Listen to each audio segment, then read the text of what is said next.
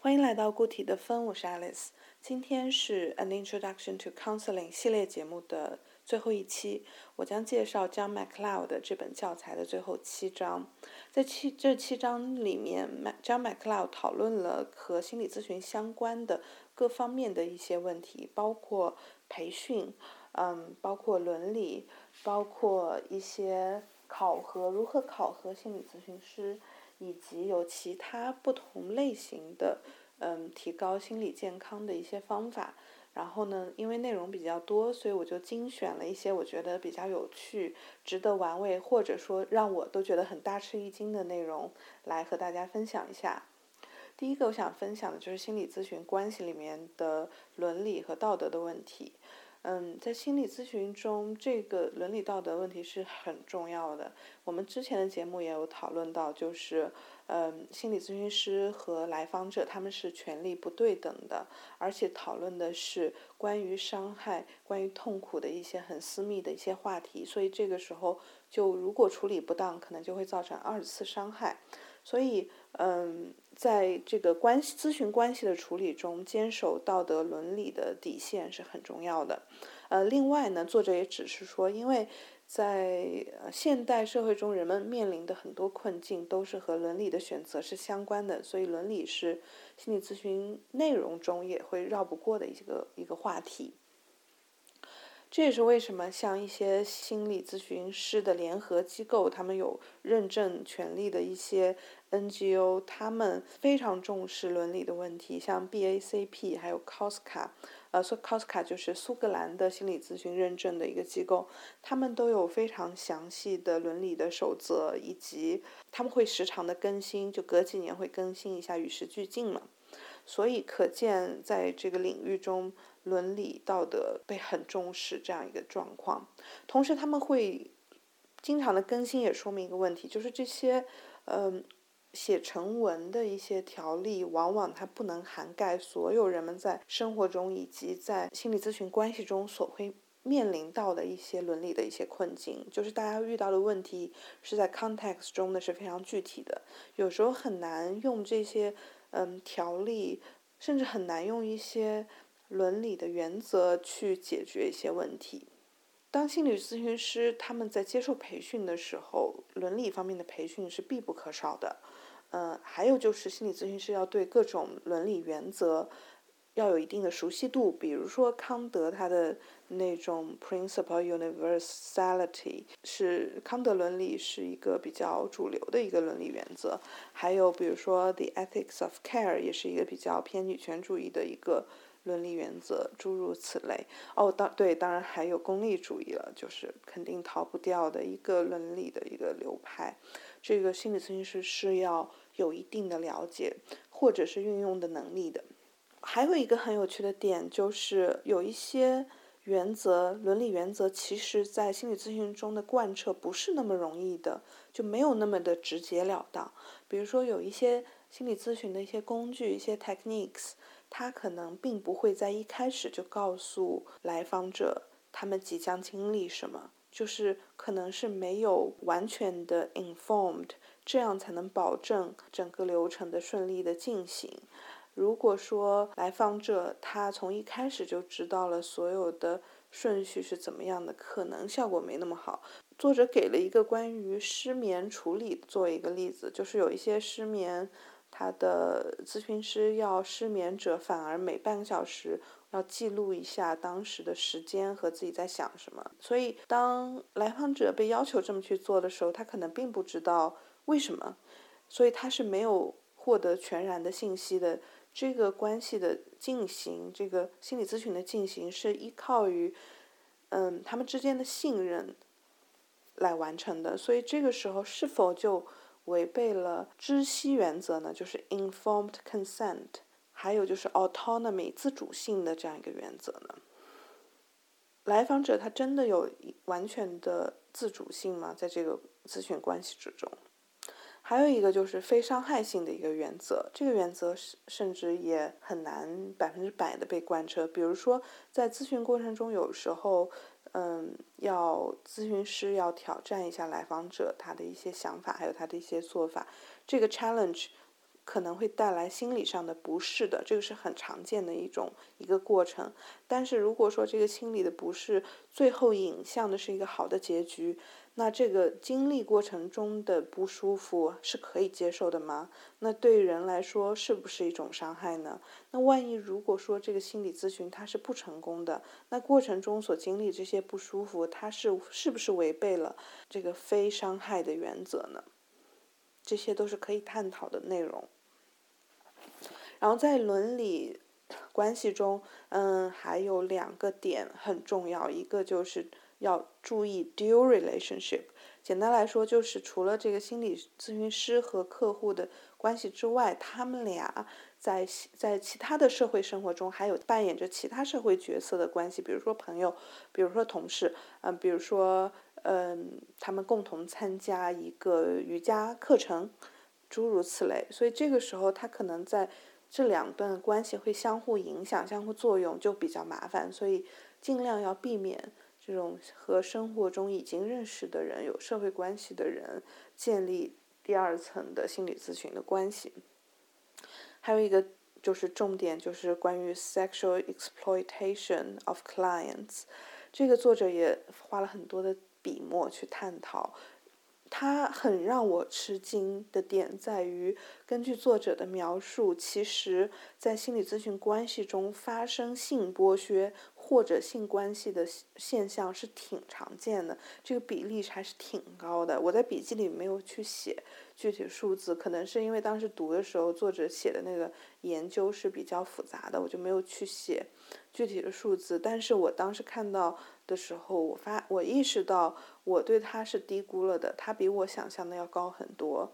嗯，所以说它是一个很重要的问题。然后有一些学者，他们就试图解释这个现象，比如说，嗯，这个 Rutter 一九八九年他就讨论说，在 counseling 中，性关系是文化中性别造成的，男咨询师和女的来访者之间发生性关系的比例要远远高于其他的类型。这个和性别的一个 stereotype 是相关的，然后还有一些学者他讨论了如何预防这种越界的行为，嗯，比如说 Adele Witch 和 Brodsky，一九九一年，我这个名字肯定是读错的，不好意思，再次跟大家道歉。就是他们一九九一年的时候的研究就认为，就发现说很多这种。走向性剥削的行为都是从小的越界行为开始的，比如说肢体接触，通过身体接触的方式来鼓励来访者，还有就是私下见面，这些小的越界行为最终可能会影响不妥当的性关系。所以我们在接受心理咨询的时候，一定要注意保持这个界限是非常有必要的，保护好自己。还有的学者就主张说让。女性的来访者还是去接受女性的心理咨询师，会效果会好一些。嗯，还有一些研究好像就是在讨论说如何去再次训练这些发生过过错的男咨询师，让他们能够痛改前非，重新做心理咨询师，找回自己职业的生涯。我只想说。他们还是挺 considerate 的，很维护自己的同行，非常 supportive。但是我觉得这是一个很很严重的问题，尽量让它不要发生。我觉得这种研究的话和这种讨论可以有，但是它不能取代了对于这种，因为性发生性关系是一个比较严重的越界行为，还是要对这种行为要多加的审核、注意还有批评，这个是很重要的。所以由此衍生的一个问题就是肢体接触的问题。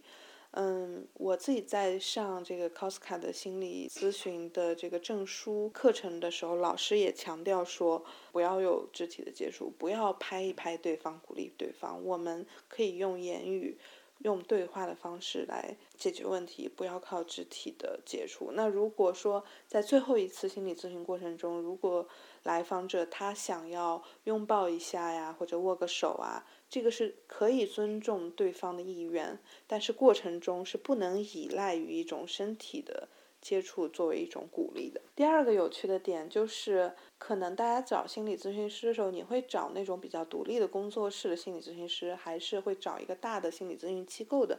心理咨询师呢？这里就会有一个问题，就是我们可能没有注意到，嗯，心理咨询师和客户之间的问题，可能会体现了心理咨询师和整个企业的。或整个组织的一个问题，不同的组织、不同的企业有他们不同的文化，可能也会他们有他们组织带来的一些问题，这些可能会影响到咨询师和客户之间的关系，所以这个是我们要知道可能会发生这件事情的。然后下面想分享一些，除了一对一的心理咨询之外，我们还可以通过哪些方式来提高自己的精神健康？比如说电话咨询，就是一些热线，而且包括在英国的学校里面会有一些 night line，可以随时的打电话过去。这也是一个在西方是比较成熟的一个一个心理咨询的方式。它有它的优点，就是说它可能有一个及时性。它在，它可以快速得到反馈，而且它的它是非常 open access，谁都可以打电话的。但它也有它的缺点，比如说它就没有一个循序渐进的一个固定的过程，就没有展开 technique 的一些机会。然后它可能会比较适合一些，比如说烟瘾的戒断，据说是有研究发现这个电话咨询很有帮助，因为比如说我犯烟瘾了，我就可以赶紧打这个电话，然后获得一些支持，及时的支持。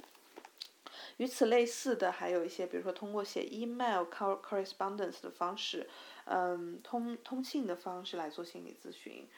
呃，还有比如说我们自己读书和写作、写日记。作为给自己的一个心理咨询，其实是很有帮助的。还有就是心理咨询师他带的 group counseling，这个我想分享的是一个 group counseling，它里面的一个流派叫做 Tavistock Institute，它是在二战期间和二战之后成立的一个 psychodynamic group，服务于二战参加二战的士兵，在英国。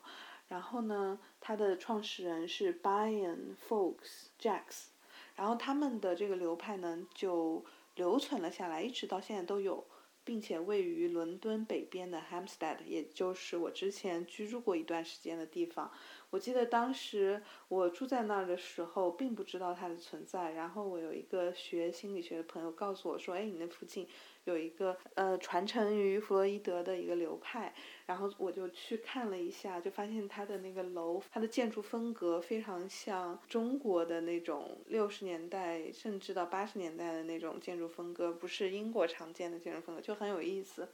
而且他门口树立了一个弗洛伊德的一个雕像，然后弗洛伊德 坐在那里，满脸好像挺愁苦的样子，觉得也挺有趣的。但是我并不知道这个 Tavistock Institute 它是做什么的，所以我在读到这本书里有提到这个 Institute 和我自己的经历联系起来，觉得还挺挺有趣的。除了咨询师带的这种 group counseling 之外呢，还有很多 self help group，也就是说我们可能。同样困扰于同一个问题，然后我们坐在一起互相支持。这个 self help group 它的需要注意的问题就是可能会有一些，呃，就是它的任何一个组织都有自己的组织文化，所以这个小组的文化如果是积极正面的，它可能效果就很好。但是，一旦它可能被一些呃人的影响而变得 negative，变得比较的负面的时候，可能也会产生一些不好的影响。就是它的走向，就是需要多控制一下。还有一个我很想分享的点，非常有意思啊！我就想先问大家一个问题，就是你觉得，如果你想找心理咨询师的话，你会找有经验的还是没有经验的？你们猜有经验心理咨询师的咨询效果更好，还是没有经验的新手，甚至是非专业的心理咨询师的效果更好？答案也很让我震惊，那就是非专业的、半专业的，或者是做志愿者的这种心理咨询师，他们的咨询效果往往是更好的。这个研究就让学界也很震惊，然后之后很多人做类似的研究，绝大多数都是认可了这个观点。稍微有一些洗地嫌疑，不能这么说吧，就是不一样的研究，就是发现两者是同样好的效果。也就是说，未必收费更高，然后更有经验的心理咨询师更适合你。不要去惧怕去找一些新手，因为新手他可能会更有热情，更真切的关注你本身，然后非常有动力去帮助来访者。一个合格的心理咨询师，他需要拥有哪些技能呢？他需要拥有 interpersonal skills。人和人之间交流沟通的技巧。Personal beliefs and attitudes，刚刚所说的就是要有动力，要有一个信念感，要帮到客户。Conceptual ability 就是一些理论分析的能力，就是能够记住客户分享的内容，并且能够用理论来理解它。Personal soundness 就是自己要好，心理咨询师要调节到自己是一个比较好的状态，才能影响到他人。所以过于强的工作压力啊，就是比较 burnt out 的状态是是不太好的。就 mastery of techniques。就是掌握一些 technique、一些技巧、一些方法的掌握和运用。Ability to understand work within social systems，就是要注意到他他所帮助的来访者不仅是他一个个体，他还镶嵌嵌于他的社会关系中，然后去关注他的社会关系，从整体上来帮助对方。Openness to learning and inquiry，也就是会对这个来访者他分享的信息是很 open 的一个态度，会想去知道更多，真心诚意的想去理解对方。然后还有一个点很想分析，就是 Gujambo，天哪，这什么名字？Craig。一九七一年，他提出的 Wounded Healer Theory，也就是说，很多心理咨询师都是自己经历过一些挫折之后，他经历了成长，他受到了帮助，然后反过来，他也想用自己的一些心得，还有自己的一些学到的一些东西来帮助他人。这个其实也挺 resonate with myself，我觉得挺感同身受的。随即呢，在讨论了这些好的心理咨询师需要拥有哪些能力之后，作者又指出说，其实考核这些能力是比较困难的，因为，嗯，其实缺乏的并不是考核的手段，你可以。笔试啊，你可以做选择题啊，你可以面试啊，你可以呃做一个心理咨询片段，然后让考官来分析啊，等等，这些都可以作为一个考核的手段。但是我们很难去评定说怎么画一个及格线，什么分数之上，什么程度之上，我们可以说他是一个合格的心理咨询师呢？而且比如说一个咨询片段的分析，往往很难去。了解一个人他真正的领悟能力，他的 insight，他的一些呃见解的深刻，还有他的一个全局的帮助到对方的这么一个能力，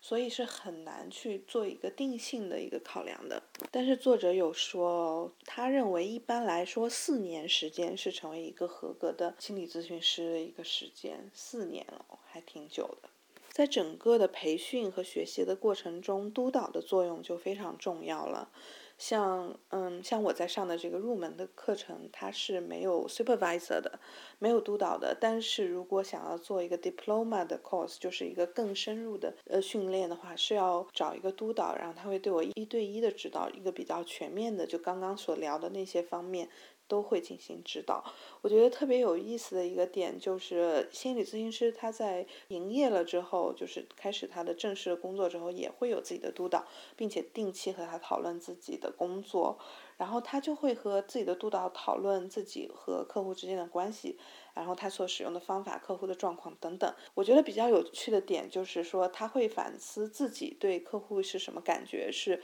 自己觉得他很讨厌呢，还是很喜欢呢，还是感觉到了一种性吸引力呢？这些。原则上都是要很坦诚的去讨论的，并且更有意思的是，咨询师还要和他的督导讨论他们俩之间此时此刻的感觉和关系。也就是说，心理咨询师和他的督导之间的关系也是他们训练的一部分，他们也是要讨论的。如果有一些误解，有一些呃有。疙瘩的地方是需要解开的，这样才能更好的去帮助心理咨询师处理他和客户之间的问题。我觉得这个是非常合理的。最后我再分享一个，我也觉得挺吃惊，然后也很有趣的一个点，就是你们猜一下，心理咨询师他在实操的工作生涯中，他会很 follow 这个领域的一些前沿的研究和进展吗？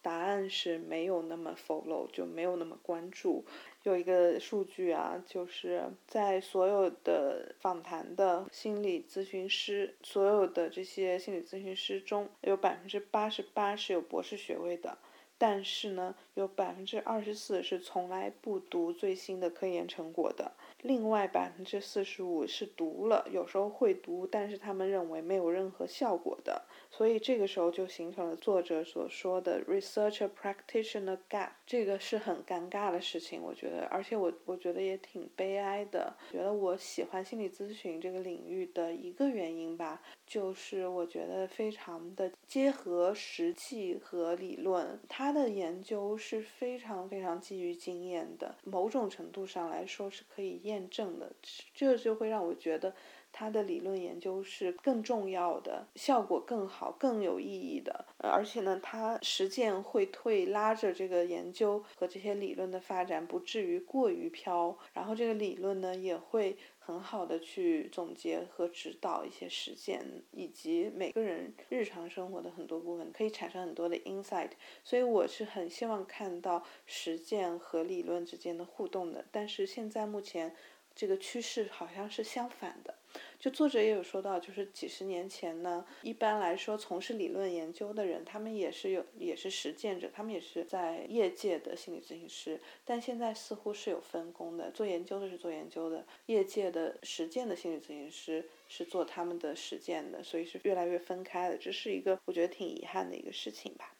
还有呢，就是作者就讨论了研究在心理咨询中的位置，其实也会有一些的 tricky 的地方。而心理咨询它是一个很私密的伦理规范约束的这么一个关系，而研究呢，它是一个对外的，它是反心理咨询原则的，但是他又想在帮助这个实践，所以就非常 tricky。然后这里需要去注意的一个点就是 reactivity 的问题，比如说有一个研究者在观察这个心理咨询的过程，那么他的作为一个观察者在现场，可能就会影响到整个过程的进行，影响到到双方，因为大家都 aware 有这么一个第三方的存在，所以这是就是 reactivity 也是大家在做研究的时候要注意的一个事情。